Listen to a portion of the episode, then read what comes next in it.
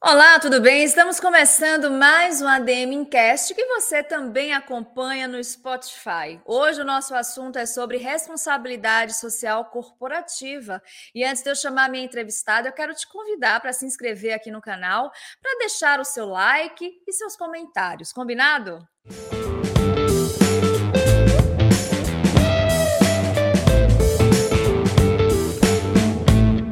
Lá, né? Vamos receber uma especialista no assunto. Eu tenho um prazer de chamar a administradora Mônica Espadaro, ela que é diretora executiva no Instituto Alcoa. Tudo bem, Mônica? Seja muito bem-vinda. Eu estou bem, você, Maria. Muito obrigada pelo convite. Imagina, a gente que agradece. Como eu falei, né? Você é uma especialista nesse assunto, responsabilidade social corporativa. Então, gostaria de começar o programa pedindo para você para explicar mais detalhadamente o que é que significa esse assunto.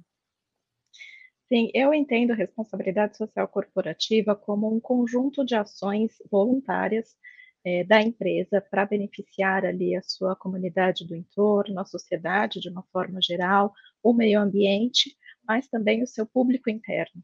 Então, são projetos, programas, iniciativas é, que visam né, beneficiar é, tanto a população local, como seus funcionários, contratados, o meio ambiente, e projetos que requerem é, recursos financeiros e recursos humanos. É, são iniciativas que podem ser acompanhadas e depois os seus resultados mensurados e podem ser apresentados né, para a sociedade como um todo. Então, para além das suas obrigações legais, a empresa desenvolve, então, essas iniciativas é, com, seu, com seus diferentes públicos para promover, então, a responsabilidade social corporativa. Na sua opinião, como é que você está acompanhando né, o comportamento das principais empresas frente a esse assunto, que a gente também pode abreviar RSC, é isso? Sim, fica mais fácil. Fica mais fácil. fica mais fácil. Olha, eu vejo um aumento muito grande né, do número de empresas que têm adotado as práticas de ESG, de responsabilidade social corporativa.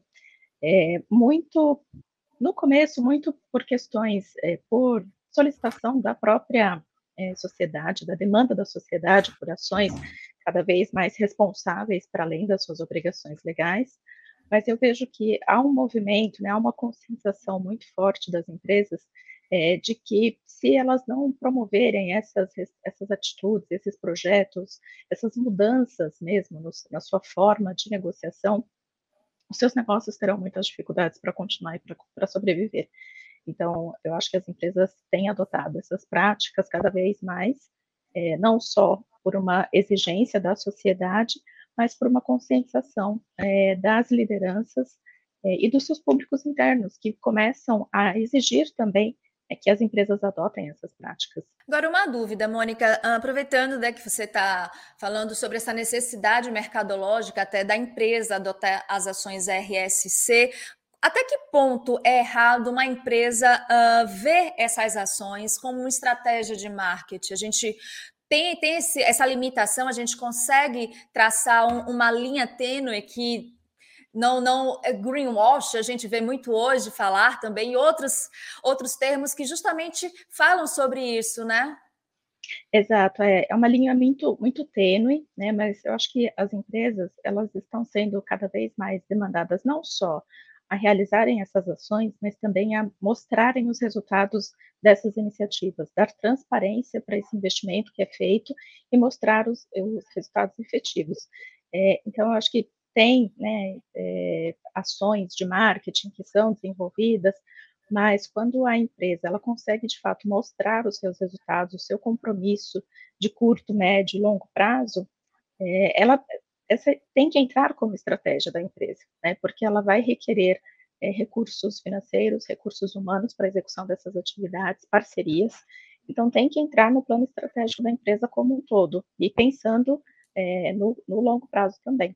Empresas, uh, até através de alguns estudos que já foram apresentados, Mônica, uh, elas aparecem como bem-sucedidas muitas vezes depois que aplicam né, essas práticas, essas ações de responsabilidade social. Aí vem a minha pergunta: como é que essa relação lucro e bem-estar social? Como é que elas, esses dois termos podem se comunicar? É, eu, a gente costuma ouvir uma, uma, uma frase muito que acabou sendo incorporada no dia a dia, né? É, a empresa só vai bem se a sociedade aceitá-la. Então, a empresa ela só pode, né, só vai conseguir ter lucro se ela for aceita pela sociedade, se ela tiver a sua licença social de operação concedida por essa sociedade. É, então, a empresa que não atender aos requisitos legais e que não apresentar né, essas outras iniciativas é, para a sociedade de uma forma como um todo, ela pode ter problemas para a sua operação, é, pode trazer riscos né, para a sua operação e que vai acabar comprometendo seu resultado. É, então, hoje, é, há uma. Vejo que há um movimento muito forte né, das empresas destinar, que destinam a parte dos seus é, do, do, seu lucro, parte do seu recurso para investir nessas ações, porque ela já enxerga que se não fizer isso, ela vai ter problemas é, para conseguir a sua licença social de operação. E como é que fica, Mônica, a cultura organizacional nesse processo? Né? A gente sabe que mudanças estão acontecendo, as pessoas também né, estão uh, se modificando juntamente com a sociedade e as empresas, obviamente, seguem né, essa modificação. Como é que uma empresa, diante de tantas transformações, consegue manter uma cultura sólida ou então transformar sua, sua cultura de modo que, depois que passa essa fase de implementação, eh, esses novos valores permaneçam? É, eu acho que assim os valores eles precisam ser muito sólidos, né? Assim, valores que estejam incorporados pela alta liderança da empresa, incorporados por todas as pessoas que ali, né, trabalham, sejam funcionários diretos ou indiretos, contratados.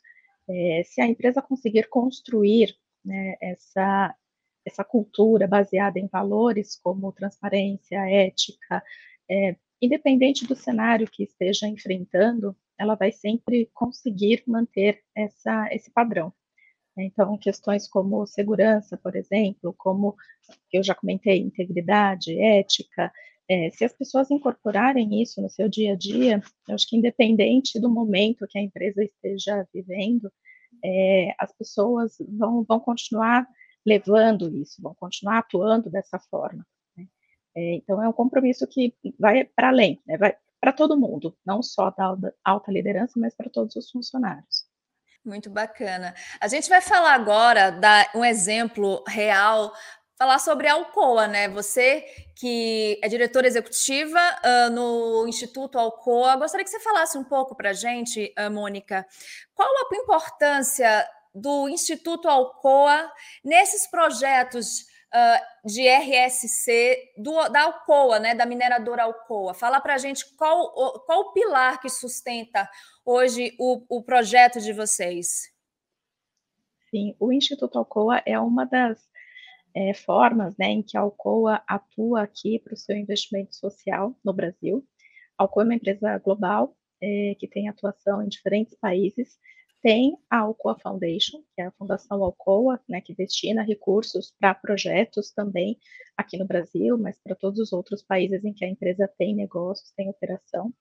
E aí, aqui no Brasil, 33 anos atrás, a alta liderança da Alcoa optou por fundar o Instituto Alcoa e destinar um recurso para formar o seu fundo patrimonial.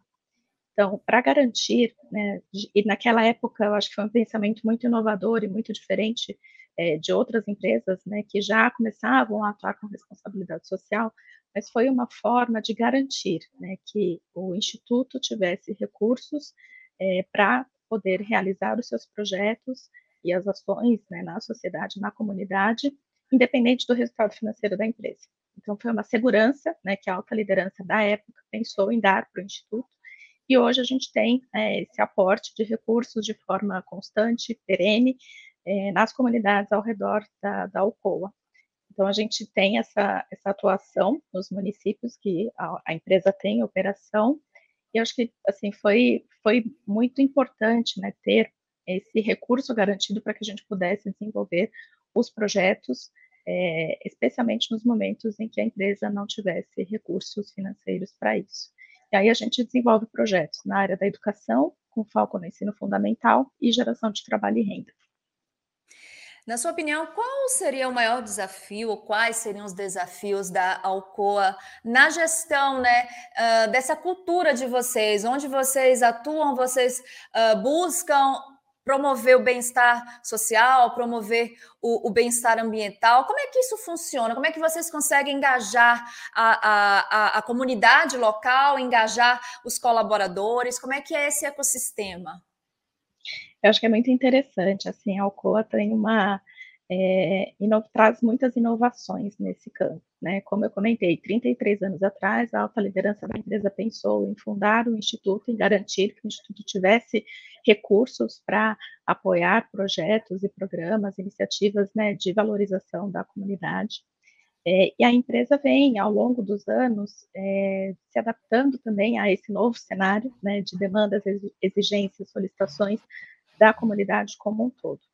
É, quando a empresa foi fundar, por exemplo, a unidade, foi construir a unidade em Juruti, no Pará, é, que é a unidade mais recente, abriu todo um processo né, de conversa, de diálogo com a comunidade, estabeleceu uma agenda positiva, é, investindo recursos para além das, as, das obrigações legais é, que exigiam pra, né, das questões de licenciamento e além das iniciativas do Instituto Alcoa e da Alcoa Foundation também, e para além disso, né, a empresa criou ali uma estratégia de sustentabilidade junto com os principais atores ali do município para formar o seu tripé de sustentabilidade.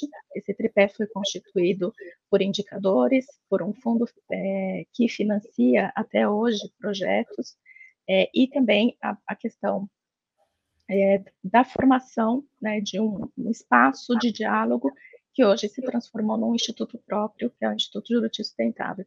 Então, a empresa adotou essa prática, é, fez esse modelo né, de diálogo com a comunidade e que hoje é seguido por muitas outras empresas é, que estão chegando né, nos territórios, que estão começando ali a sua construção, a conversa com a comunidade, com a sociedade.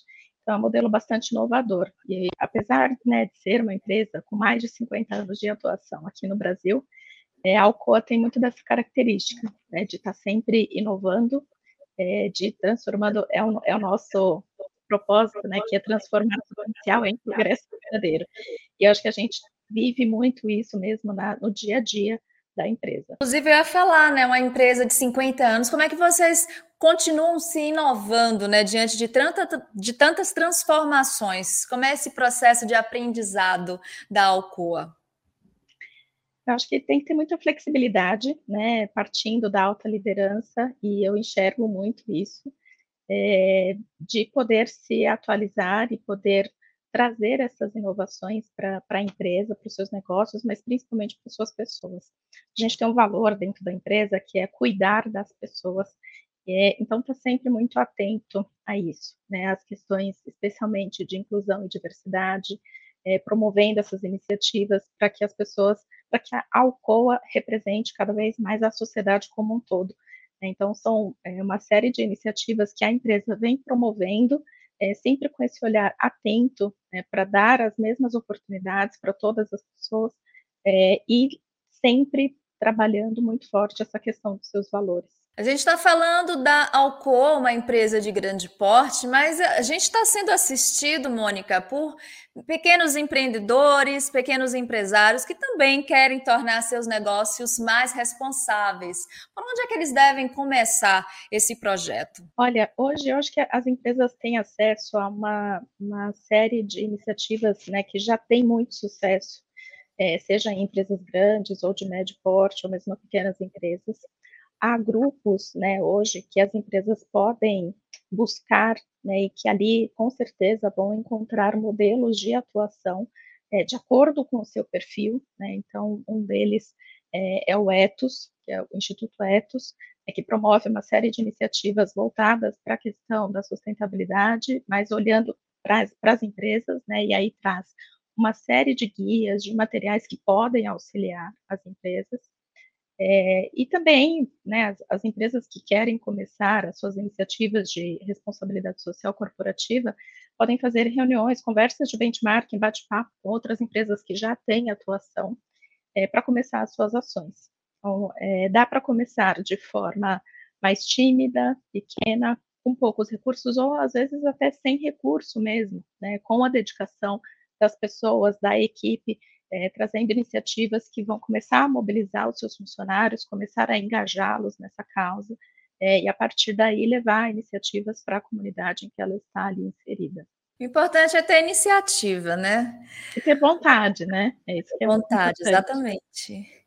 E você, Mônica, sempre quis trabalhar nessa área de responsabilidade social? Como é que começou o seu contato nessa área? Começou ainda na faculdade. Né? Eu me formei em administração pela Universidade Presbiteriana Mackenzie. O tema do, do meu trabalho de conclusão de curso foi, foi sobre responsabilidade social corporativa. É, e aí eu não vou contar em que ano foi, mas foi já há algum tempo. É, e esse tema ainda estava começando né, nas empresas, ainda era um assunto incipiente, é, e, para falar a verdade, eu tive até um pouco de dificuldade para encontrar materiais que falavam sobre o tema, procurar exemplos de empresas que já estavam atuando com isso, mas encontrei né, algumas, algumas grandes empresas que já estavam atuando, é, e aí eu, eu, fiz o meu trabalho de conclusão com, com esse tema. Eu já trabalhava naquela época, mas não né, nessa área, mas eu sempre mantive o meu desejo de poder atuar nesse setor. E aí, depois que eu saí da faculdade, eu fui procurar alguns cursos para poder me especializar, para quando surgisse a oportunidade, é, eu já ter algum conhecimento. E aí, em 2005, surgiu a, a oportunidade de eu entrar na Alcoa, mas ainda como assistente administrativo, eu trabalhava no projeto Juruti, que foi o projeto de construção da mina que, que hoje opera lá no Pará, é, e em 2007 surgiu uma oportunidade para eu entrar no Instituto Alcoa, foi feito um processo interno né, de seleção, é, e eu fui aprovada, então desde 2007 eu tenho atuado diretamente com essa área, estou muito feliz nesses 16 anos aí de atuação. Muito bacana. Bom, você é administradora, como a gente uh, te apresentou. Eu gostaria que você falasse para quem está nos assistindo, para quem está nos ouvindo, que também é administrador, administradora, onde é que estão as oportunidades dentro da área da responsabilidade social corporativa para o profissional da administração, na sua opinião? Ah, eu vejo uma série de oportunidades, né? Seja nos institutos, fundações empresariais, institutos familiares, fundações familiares. Hoje há uma, um, um número crescente né, de family offices também, é, que querem investir né, nas, nessas questões de é, responsabilidade social, em projetos, em iniciativas. Há também, dentro de empresas que não têm os seus institutos e fundações, muitas vezes as ações de RSC são desenvolvidas pela área de recursos humanos ou área de sustentabilidade. É, então, há essa, essa possibilidade, é, trabalhando com os projetos não necessariamente executando os projetos, né? Porque hoje há uma série de organizações que realizam de fato os projetos comunitários. Mas dentro das empresas é sempre necessário ter esse profissional que vai fazer o acompanhamento, mensuração dos resultados, que vai fazer toda a parte de compliance também, porque hoje isso é um requisito super importante, né? As empresas estão muito atentas a essas questões é, de, de conformidade mesmo.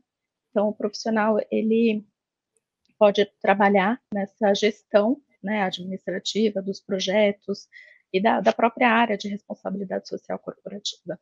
Bom, Mônica, a gente está quase chegando ao final do, do, nosso programa. Antes de eu te pedir a dica de leitura, eu gostaria de saber como é que você está acompanhando a questão da inteligência artificial dentro né, desse assunto, responsabilidade social corporativa. Recentemente, a IBM divulgou uma pesquisa que ela indica que a inteligência artificial está sendo usada por muitas empresas para tornar os negócios mais verdes, mais sustentáveis.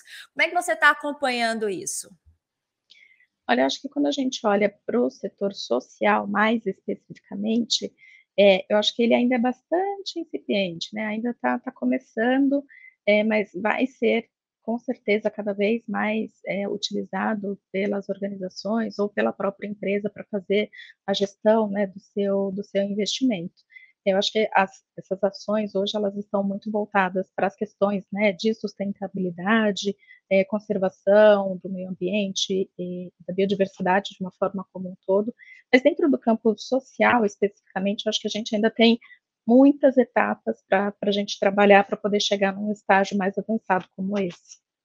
Muito bom, Mônica. Agora fala para a gente, né? O que é que você preparou uh, de dicas de leitura? Pode ser sobre o nosso assunto, como também as suas dicas podem ser sobre outros assuntos, outros temas. Tá bom, eu preparei aqui, eu trouxe três dicas, três mulheres é, autoras dos livros. É, o primeiro deles é o Faça Acontecer, escrito por Sherry Sandberg, executiva do Facebook. Então, ela fala né, da trajetória, da carreira dela é, e de como foi, é, como a questão de ser mulher executiva, né, como isso impactou na vida pessoal dela, enfim. É, aí, trazendo uma outra autora, é, que não é brasileira, mas é, o Hibisco Roxo, da Chimamanda Adichie. É, então, acho que é uma leitura aqui que a gente teve um exercício na empresa é, de que as pessoas é, leram o livro, nós fizemos um clube do livro e aí nós discutimos esses capítulos. Né? Então, traz aqui as questões é, de conscientização é, com relação a, ao preconceito, mas também à inclusão feminina. E, por fim, trazendo aqui uma autora brasileira, a Jamila Ribeiro, com o um pequeno manual antirracista. Acho que são três temas é, hoje que estão muito em discussão, ainda há muito a se falar, há muito a se conversar sobre isso. É, então, são temas que estão sendo bastante incorporados, inclusive pelas empresas, né, com seus uhum. grupos de inclusão e diversidade. Então, acho que para as pessoas, né, pra, e não só para mulheres, são três autoras, é, mas não só para as mulheres, acho que para os homens também poderem participar dessa conversa, é importante cada vez mais se conscientizarem Exatamente. Bom, Mônica, eu gostaria de te agradecer mais uma vez por você estar aqui com a gente, suas dicas. Espero que vocês leiam as dicas muito preciosas da Mônica. E, Mônica, quem quiser te acompanhar depois aqui do nosso programa, onde é que te encontra? Bom, eu estou no LinkedIn, podem me adicionar, me convidar lá, como eu estou como Mônica Espadaro fácil de, de me localizar, é, ou então colocar Mônica Instituto Alcor, fica mais fácil que não, não conseguir colocar o sobrenome. Mas estou lá no, no LinkedIn e vou ficar muito feliz em receber né, as mensagens de quem está aqui acompanhando hoje o episódio. Muito bacana, Mônica. Mais uma vez, muito obrigada. Muito obrigada pelas dicas, muito obrigada por esse bate-papo.